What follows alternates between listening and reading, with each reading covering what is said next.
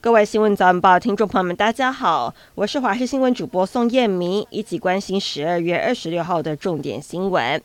这几天天气冷飕飕，民众无论是上山追雪，或是在国外滑雪，都会想拿手机拍美照。但或许会发现，手机掉电速度变快了。原来是手机碰到低温，电解一结冰就不容易导电，导致用电量变大。另外，汽车在天气冷也比较容易出问题。像是胎压会下降之外，您可能也要留意使用两年以上的电瓶，碰到寒冷天气也容易快速掉电。专家也建议冬天可以备着汽车的应急电源急救。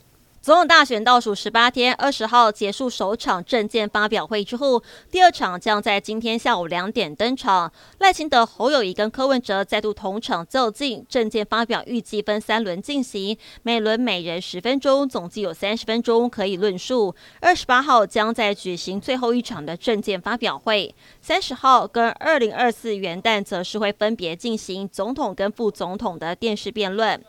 屏东县议会议长周典论昨天清晨遭到搜索，消息曝光之后，引发各界震惊。根据了解，屏东检方追查郭台铭连署案，从十月第一波搜索约谈收押了三名被告之后，十一月份展开第二波搜索约谈。当时潮州镇长周品全遭约谈之后被收押禁见，现在案件持续向上追查，找到周典论跟他女儿周梦蓉。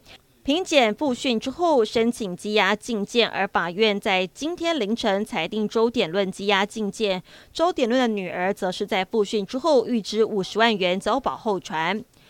经济部地质调查及矿业管理中心公告玉里断层地质敏感区。矿业中心表示，去年九一八地震之后，花费大约一年时间测量，划定出玉里断层的地质敏感区，其范围位在花莲县境内，通过花莲县玉里镇跟布里乡，总长大约十四点六公里，总面积大约四点四平方公里。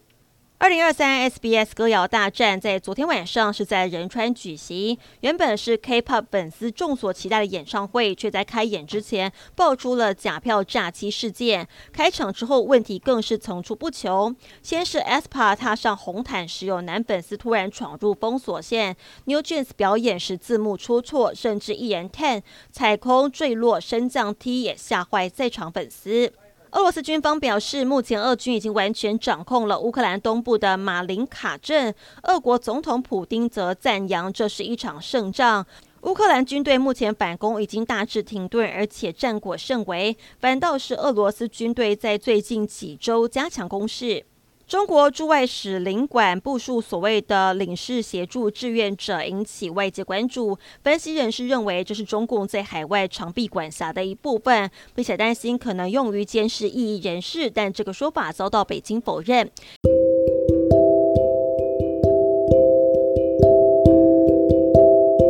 以上新闻内容非常感谢您的收听，我们再会。